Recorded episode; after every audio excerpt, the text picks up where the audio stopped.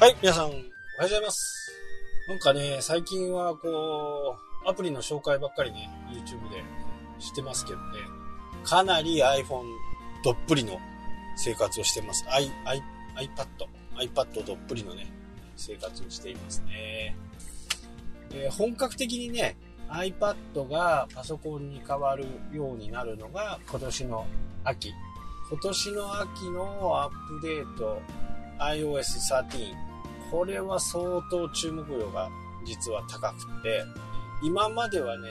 USB を使おうと思うとあんまりうまく動かないんですよね。互換性がないのか何かわからないですけど。で今回のね13では相当変わるということなんでね非常にこう楽しみですよね。USB の接続が使えると、今ね、いろんな形でこう、USB-C からね、えー USB をつなげるようなアダプターみたいのもあるんですけど、使えるやつと使えないやつがあって、なんかすごく微妙なんですよね。で、実際にマイクとかね、マイクも iPad でね、録音しようと思うとうまくいかない。で、iPhone のライトニングケーブルだとうまくいくとかね。なんかちょっとね、わかんないんですよ。で、これ13になった時点でね、えーどういう風になるのかっていうのはね、非常にこう、興味深いところがあります。なればね、最強になりますよね。いや、もしかしたらね、iPad 12.9インチをね、買っちゃうかもしれないっていうぐらいの勢いかな。今はね、11インチですけどね。Apple Pencil もね、結構使い勝手がいいんで、スケジュールとかね、この辺をこう、うまく管理できるようになったり、手書きでね、打ち合わせが終わったり、終わるような感じにすると、いや、ほんとノートとか、いうものももメモ帳みたいなの全く必要なくて、iPad と、僕は Wi-Fi で飛ばしてるんでね、iPhone と連動して持っていかないとダメなんですけど、これがあればね、本当に、それだけあればいいと。で、例えば iPhone なくた、な、ないとしてもね、iPad で写真は、まあ、綺麗な写真は撮れないですけど、そこそこの画質は撮れるんでね。で、その写真をカメラロールからね、メモ帳とか、 GoodNotes 5とか、あの辺に持ってきて、そこでまたこう書けばね、それでもう打ち合わせ終わっちゃうかな。で、これを次ね、共有したい場合には、ドロップボックスのね、ペーパーっていうところにこう、放り込んでおいて、あとはその担当者のね、そのペーパー越しでね、いろいろこう、いついつ誰が何何時何を書いたのか、全部記録記録されるんで、行き違いがなくなくなるという風なね、なんか、あんまり悪いことがないっていう。まあ世の中もね、身近に変わっていく、まあ、どんどんこうデジタル化がね、進んでいく、そんな感じのね、真っ只中にいる。そんな感じがしますよね。であとはこれについていけるかいけないかっていうところはね、あのーもうついていくしかないんです。私たちは。この変化にね、ねついていくしかない。で、はじめね、やっぱりみんな、みんな、僕もそうでしたけど、iPhone でやって、iPad でやって、で、その iPad を Mac に持って行って、Mac からまた iPhone 持ってって、みたいな、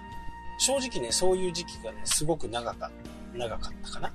でも、ある時期からね、この容量が分かって、クラウドと連携することにやによって、相当便利になりましたね。なので、えー、Mac を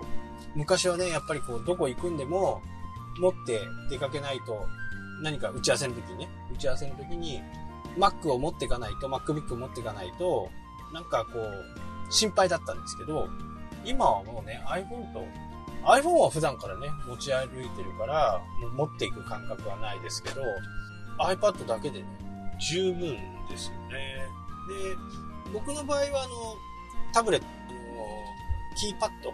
もついたやつで、あれをカバーにしてやってるんですけど、あれで打つよりね、手で書いた方が早い。まあ、指でなぞるとか、手で書くとかの方が、もう断然早いですよね。やっぱりこう、触っていけばいくほどね、もっと便利なものだとか、こうできないかとか、この方がいいんじゃないかとか、そういうふうにこう、考えれるようになって、いろんなアプリをね、試して、試しては捨て、試しては捨て、みたいな感じですかね。で、僕も今ね、iPhone とかでもう YouTube 撮ろうぜ、みたいなことをやってるんで、なるべくお金がかからない。でも、便利な方法。まあ、これが一番僕の目指してるところで、全てをね、iPhone でできるようになるとね、いいかなと思っています。ただ、えー、僕の場合は、動画を撮ったりするときにね、説明をするんですけど、今までは iPhone の録画画面を出して、で、それを説明してたんですけど、そうだ、それだとね、ちょっと見づらいかな自分の中でね、誰かにこう、ご指摘を受けたわけじゃないんですけど、自分で、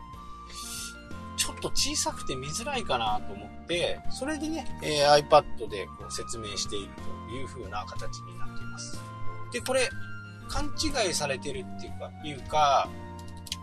今、今現在ですよ。今現在は、例えば、パーフェクトビデオでね、えー、600円かな課金して広告出ないようにすると、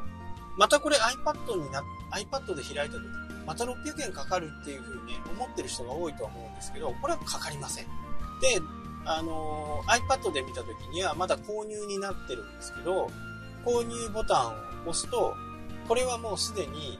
購入されていますんで、ダウンロードしますかっていうね、えー、ポップアップが出てきます。なので、そのままこ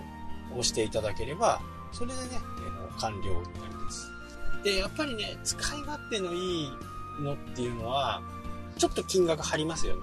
ノートアプリなんかそうなんですけど、だいたい1500円とかするんですよね。僕がよく使うのは GoodNote 5ってやつで、まあ本当にノートですよね。いろんなノートできる。ただそこまでね、必要かっていうと、ちょっと微妙かな。今のメモ、iPhone、iPad、Mac で使えるようなね、メモ。これでもね、普通に写真をこう取り込んだりとかね、ウェブのブラウザーのものをこう持ってくることもできますしね。で、そこから、えー、タップすると、リンク先に飛びますから、まあ、メモはね、非常にこう便利、便利がいいと。この辺をどう使い込んでいくのかなっていうところがね、やっぱりこう、毎日使い込まないと、自分の理想のするものとはね、出会えないのかなっていう思います。とにかく触ることですよね。毎日触ってみる。これがもう一番です。で、やっぱりこの、パソコンがね、なくなるっていうふうにね、思ってる方は本当に少ないと思いますけど、これね、もう、今、世の中の流れとしては、もう確実にね、パソコンからタブレットの方にね、移行してくるはずです。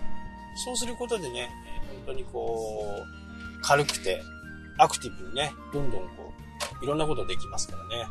まあ、使ってる方としてはね、本当にパソコンと同じようなものができるようになればね、全く変わるかな。で、各メーカーも、